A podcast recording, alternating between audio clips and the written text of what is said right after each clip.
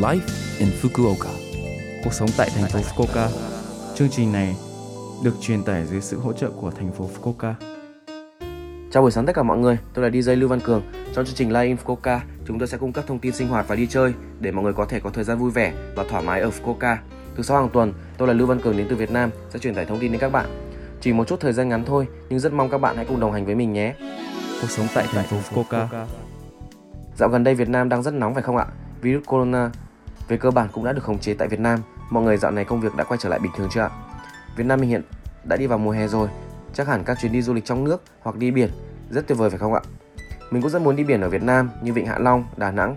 Mong rằng dịch corona sẽ nhanh hết để chúng ta có thể thoải mái với những chuyến du lịch.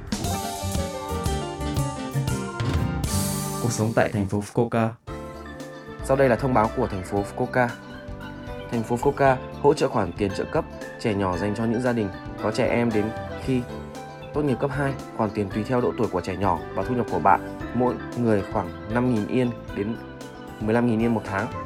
Khoản tiền sẽ được trợ cấp 4 tháng một lần vào tháng 6, tháng 10, tháng 2.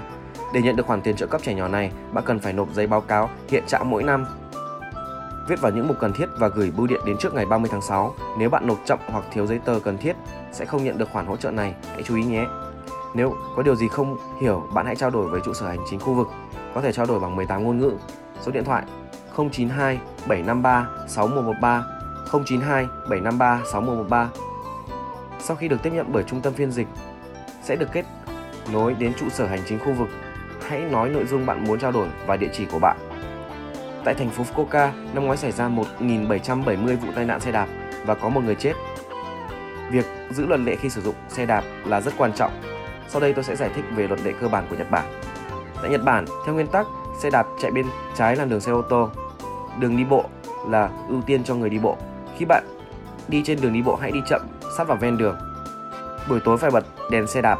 Ngoài ra, nếu đỗ xe giữa đường sẽ bị tịch thu, vì vậy hãy đỗ xe vào bãi đỗ xe nhé hành vi đi dàn hàng bị cấm. Ngoài ra, thành phố Fukuoka cũng đã áp dụng phần mềm sử dụng xe đạp công cộng Chadi Chadi. Hiện nay có khoảng 20 150 điểm có thể lấy xe trong thành phố.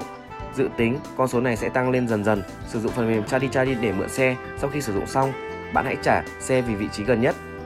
Phí 1 phút 4 yên có thể thanh toán bằng thẻ credit hoặc tại cửa hàng tiện lợi. Ví dụ, sử dụng xe từ Tenjin đến Hakata mất 10 phút thì có thể sử dụng xe đạp với 40 yên. Các bạn hãy thử sử dụng nhé. Cuộc sống tại thành phố Fukuoka.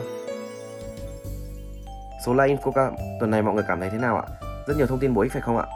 Số phát sóng này lúc nào cũng có thể nghe bằng postcard. Ngoài ra, mọi người cũng có thể biết về nội dung truyền tải trên blog. Mọi người hãy xem qua trang chương trình từ trang chủ của lớp FM.